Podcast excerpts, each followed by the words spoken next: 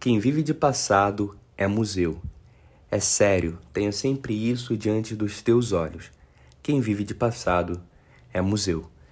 Meu nome é João Guilherme e você está no episódio 193 do Católica Fé, seu expresso de espiritualidade com a missão Tenda do Senhor. Eu sou um dos responsáveis pela comunicação da missão e hoje eu gostaria de propor aqui uma conversa, uma comunicação, um diálogo sobre um tema muito importante que é a memória. De verdade, é muito importante mesmo. E quando eu digo que quem vive de passado é museu, é porque muitas vezes nós temos um péssimo hábito, um vício de viver como se estivéssemos ainda lá atrás, muitos anos, muitos meses, muitas semanas, muitos dias atrás, em que aquela coisa ruim aconteceu com a gente, em que aquela coisa aconteceu, que aquela pessoa fez, que aquela pessoa falou, que o padre falou, que o irmão de comunidade fez, que aconteceu, que você caiu, que você aconteceu. Para. Quem vive de passado é museu.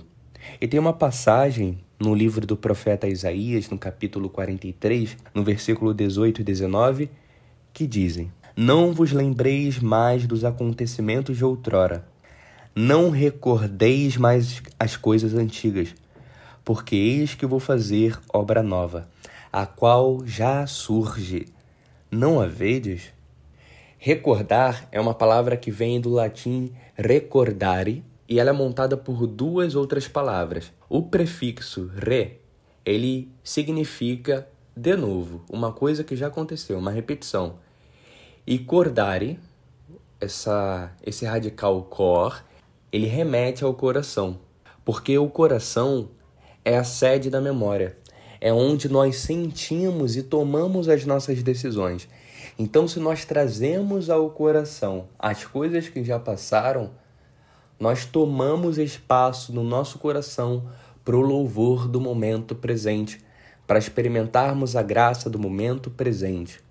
E quando eu digo que quem vive de passado é museu, é uma denúncia a que você, na verdade, pare de ficar sempre recordando, ou seja, investindo e ocupando espaço no teu coração, trazendo à memória mais uma vez aquelas coisas que passaram, porque o Senhor já nos advertiu aqui.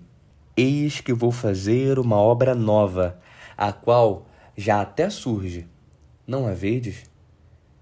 Então preste atenção, comece a observar os movimentos do Senhor, porque Ele age na tua vida e não se deixa mais levar tanto pelo que passou passado é referência, não é o momento presente. O presente é louvor e amor ao Senhor.